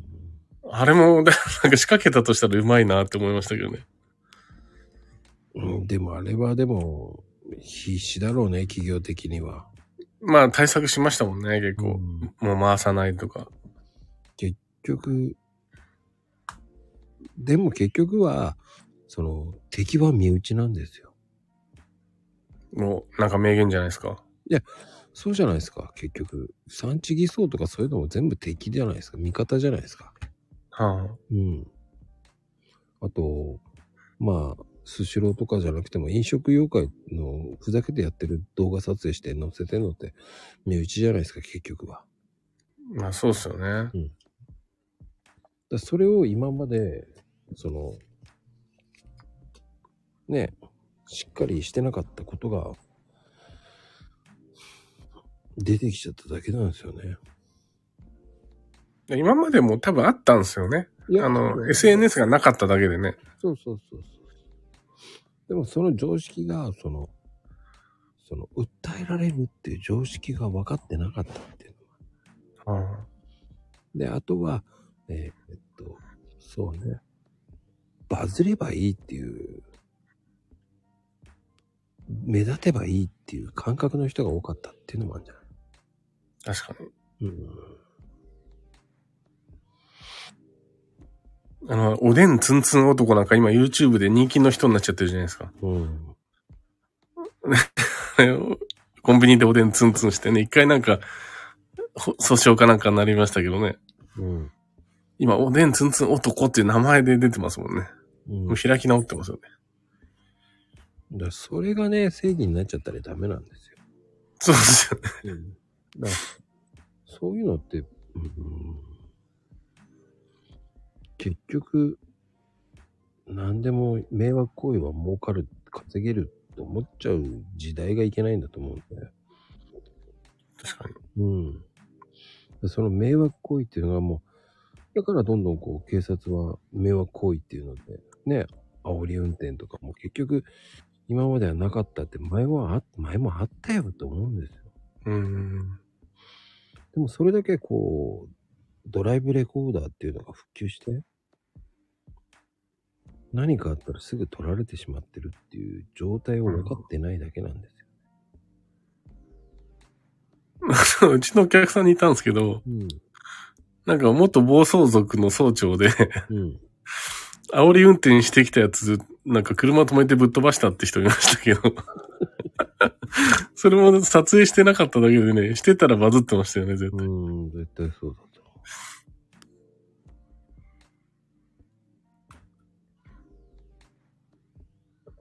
まこさんなんか、バイト中とか仕事中やらかしたことないんですか？どういうやらかし？今 SNS に載せたらやばいだろ、みたいな。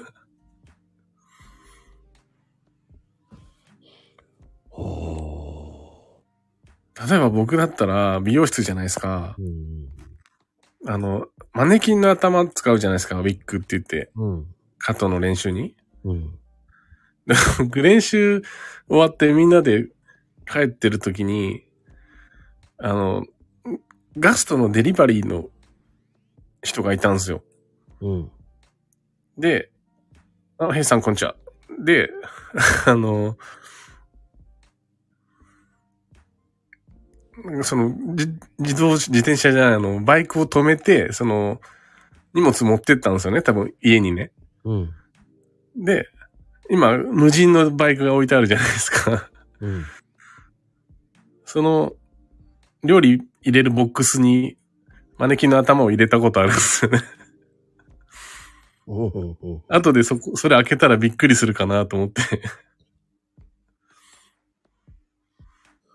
だってあの、ゴミ箱に捨ててあったでもびっくりするでしょ。そうそうそう。あれね、人前に出しちゃいけないんですよ。なんかちゃんと犯罪になるんですよね。うん。で、その様子を遠くから友達と見てゲラゲラ笑ってましたけど。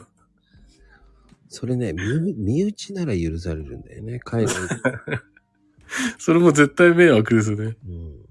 身内じゃないとね、犯罪行為になるかそうそうね。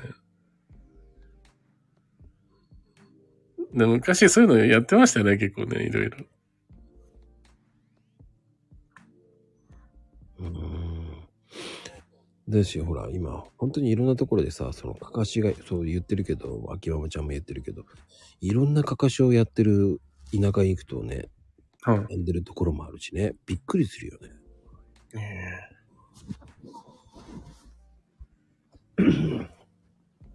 だからあの、その一般的な常識っていうのはね、いやいやいや、ちじみちゃん、マネキンになりたいってどういうことなのかがわからないんだよね。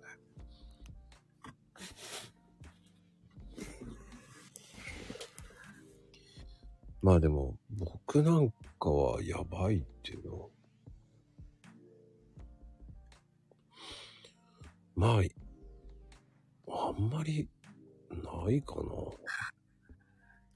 美容室のお客さんで、警察官がよく来るんですよね。うん。警察の寮が近くにあって。うん。普通に警察官もなんか、昔は、あの、ドラッグストアの、ね、店の前に置いてある旗盗んで遊んでましたよとかって言ってましたけどね。うん、言っちゃいけないことなんだけどね。そうそう。でも警察官もね、本当正義の塊みたいな人じゃないってことですよね。うん。何かしらやってる場合もあるからね。確かに。なぜこけしが出てくるのかがわかんないけどね。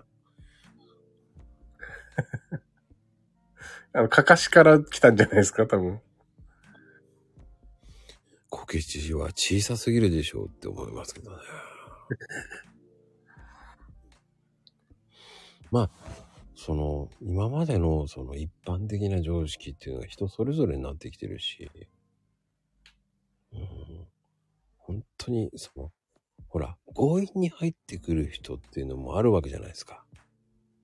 うん。うんそれに頭に来て、その、正当化のように煽られたっていう人も言うわけもあるわけじゃないですか。うんうんね。その前に何かしらあるのを分かってない場合もあるわけじゃないですか。ああ、わかります。そうっすよね。その、ね、ニュース番組出てる人は私は普通にやってて煽られてっていう。うんうん。その前に多分強引な入り方をしてると思うんですよ。何もなければね、火のないところにはね、煙立たないですからね。うん。特に、その、強引に入る方って本当にいっぱいいますし、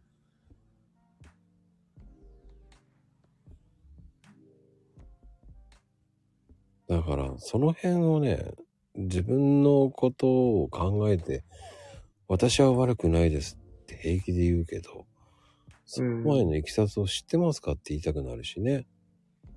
確かに。うん。何かがあるからそうなるわけであって。あの、いじめとかもね、そうですよね。うん。いじめられてるとかわいそうに見えるけど、そいつがもともとみんなにね、嫌なことしてたかもしれないですもんね。そうそうそうそうそう。そう、だから、その強引に入るっていうのをね、事故る寸前とかね、そういう人でお頭に来て、お前殺す気かっていうふうに言ってる場合もありますからね。うんうんそれをこう、逆にそういうふうに言って煽り運転ですっていう場合もなっててね、こっちは盗撮してますとか言ったってさ。だそいや多分今 SNS に載せてる人たちの中には、ね、あの、知り合い同士で煽られてる時ありますよね。うん。で、要は撮影して SNS に載せるためのね、わざと煽って怒ってみたいなね。うん。自作自演ありますからね。ね、あの、花火ね、ロケット花火を車にやってっていうのもあったわけじゃないですか。うん。でも、あれは身内同士で遊ぶとかだったらまだ許されることであって。でも行動でやっちゃうからいけないんだと思うんですよ。確かに。うん。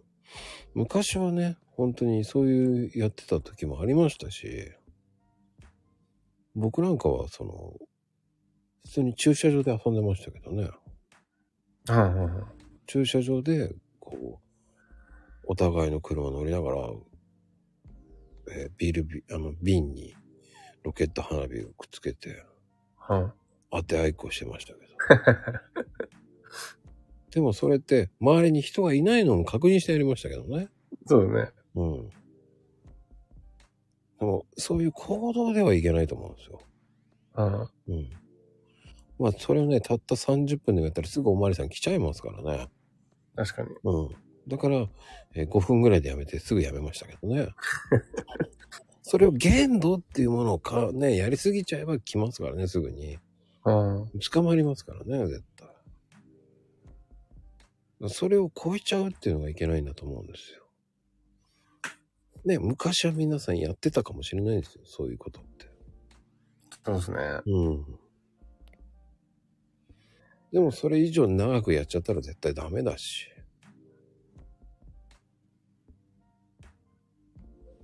それを調子こいてね、外まで行って行動でやっちゃったらもうアウトですから。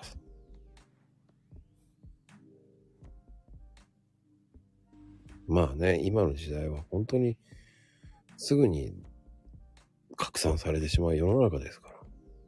そうそうですね。うん、だからこそね、えーちょっとぐらい遊ぶのはいいと思うんですけど、それは安全確認した上でやるならいいと思うんですよ。それをね、しないでやっちゃったらいけませんよね。そうですね。俺の友達あれやってましたよ。車の上に映画みたいにしがみついて、振り落とされないかっていうのやってたやついましたよ。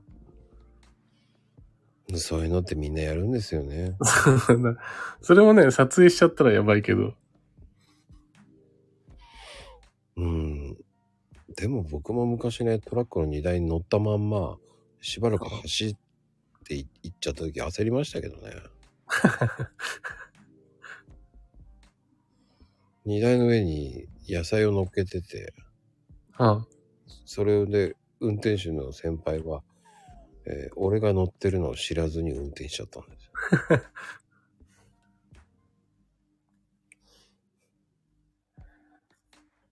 そうそうそう。問題にならなかったことなんてたくさんあるんですよ。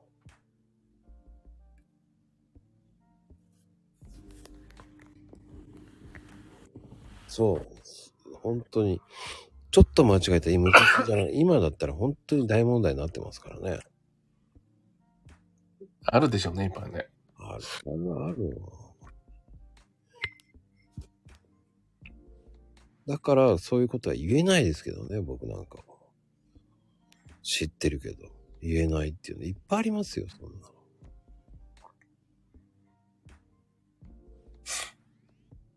ちょっと20年ぐらい前なんて言ったらもうすごいのいっぱいあったみたいですからね。結局、その時代って結局若干スパルタじゃないですか。そうですね。うん。ねバックヤードの中入って蹴られたりとか。うんうんうん。ねで、蹴る人なんていっぱいいたじゃないですか。いましたね。うん。下半身から下見えないからって蹴っとけばわからねえだろっていうか。ねあ、先生に普通に出されてたとかね、そんなのあると思うんですよ。はうん。でも今言ったそんな先生にビンタされるようなことをするってなかなか悪ですよ。らね、秋さん、秋さん。うん、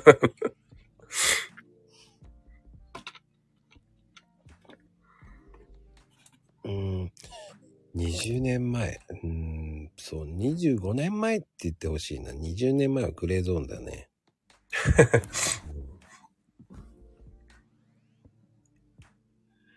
うんうんだって今、星座も虐待ですからね。ああ、そうですよね。うん、僕なんか星座よくさせられましたからね。僕の学校は、あのテコンドーをやってる先生がいて、うん。かかと落としされてました。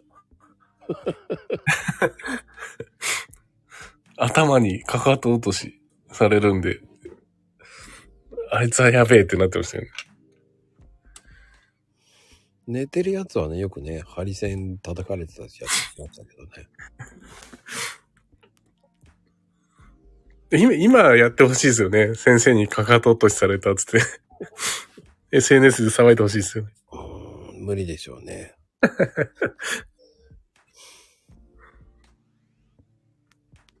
ベランダから飛び降りろ。すげえ先生ですね。うん、でも時代が時代ですからね。もう本当にいい時代になったですよね。確かに。うん。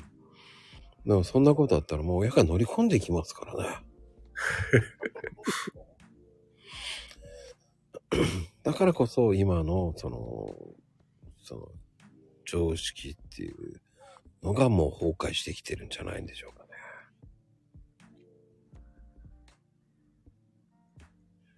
まあ世間ではね、WBC が今日優勝しましたけどね、日本が。そうですね。うんあれすごかったっすよね。うん。まあね、めでたいことですけど。でもね、やっぱりそれでも日本とメジャーの格差は本当にね、全然違うし。あ、今知ったんですね。若気の至り。うん若気の至り？若気？若気の至りってなんだ？あの、多分、さっきまでの悪さした話じゃないですか。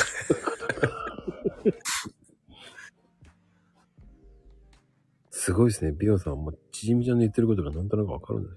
わかりますよ。もう翻訳しますよ。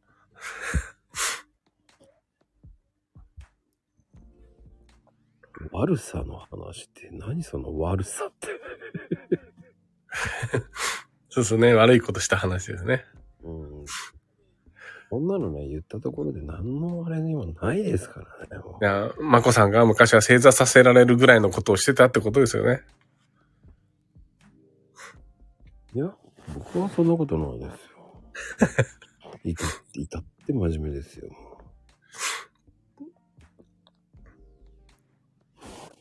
どっちかって感じでね、悪さになってる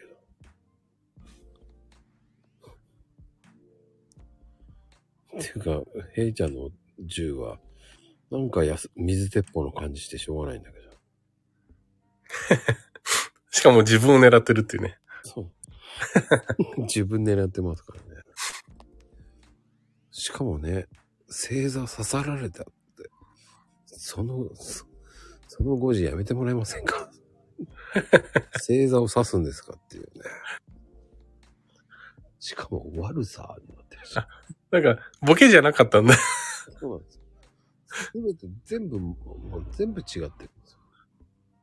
間にちじみさんが入ってるから、まゆみさんがボケたのかと思いました。違うんですよ。ちじみ親父ギャグ言ったのかと思いました。ちじみちゃんはそこでわざと親父ギャグに行ってるから。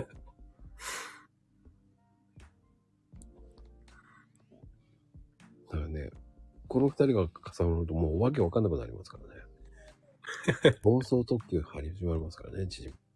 もう施術終わったのかな？急に元気になりだすとね、ちょっと怖いですよね。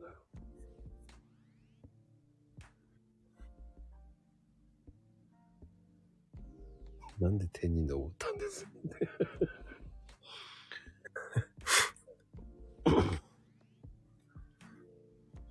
うんまあでも面白いですね。まあでも、今回ね、美容さんに聞いたあの、美容ザップ野望計画、はい。ちょっとね、楽しみにしてますよ。半年ぐらいの、もう、やりそうですけ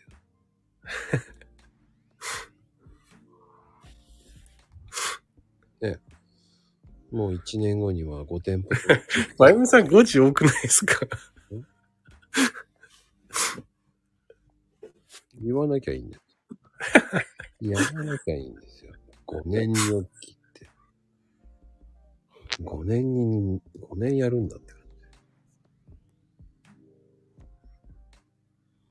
じ。うんやらなきゃいいのをやるんですよ。やりたがるんですよね。はい。ということで僕は、あの、ビオザップをね、店舗展開してきますんでね。うん。うん今後のね、ツイッターを楽しみに。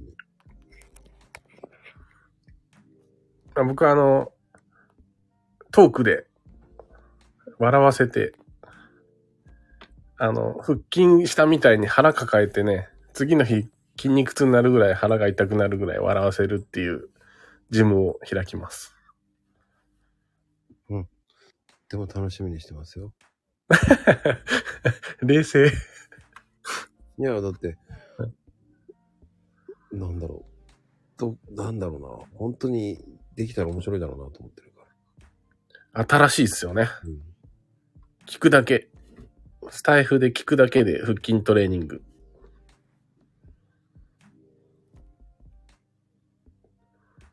で、まこさんとコラボしに行きます。本当ですね。うんまあ、楽しみにしてます、本当に。笑いの美容さん。はい、てなことでね。いやー、今日もね、ありがとうございます、本当に。ありがとうございます。あ、今日そうだ、皆さんにね、一つね、もう、最近、すげえ、なんか、すげえことを発明したっていうのがあるんですよ。うん。最後にそれだけ皆さんに教えたいんですけど、うん。ちょっとこれ真面目なんですけど、本当に？僕花粉症なんですよね。うん。で、あの、鼻水出るじゃないですか。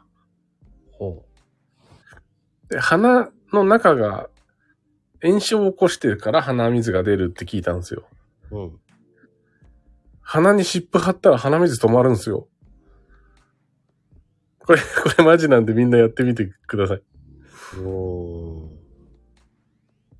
鼻にね、サロンパスがいいです。僕いろいろ湿布たの試したんですけど、あの、冷たくなる湿布とかだと、めっちゃ目が痛くなるんで、なんかサロンパスが一番良かったです。もう鼻の真ん中ら辺ですね。目に近いとこっていうか。僕はね、本当にきつい時はタイガーバームです。あれ、鼻の下っすよね。うん。塗るの。あれいいっすよね。うん。要はね、鼻を冷やせばいいらしいっすよ、要は。うん。まあ、炎症を起こしてるのでね。僕最近でも鼻洗いしてから全然調子いいんで。へえー。もう鼻洗いいいですよ。あの、鼻うがいってやつですか？そうそうそうそう。へえー。そうそう、鼻冷やすといいっすよ。だから、ちっちゃく切って、鼻にサロンパス貼って寝ると、朝全然鼻水ないっすよ。いいこと聞きましたね。これぜひ、皆さんやってみてください。はい。えー、それで良くならなかった場合は、えー、ビオタマさんの方にトレーニングをお願いいたします。だから僕、あれです。あの、YouTube 登録者1万人いったら、あの、ビヨンパスっていう、花粉症用のサロンパス出すんで、みんな買ってください。それがなんと1980円で販売するそうです。だけ、なんと1枚ですからね。どんだけ儲けるんだっていうね。ビヨン。高いですよ。てなはいということです。ビヨンパス商品化になるといいですね。あ、ちじみちゃん終わったの？こちらも終わります。ではでは、皆様おやすみカプチーノです。はい。おやすみなさい。それでは、バイバイ。ビヨンパス。ビヨンパスです。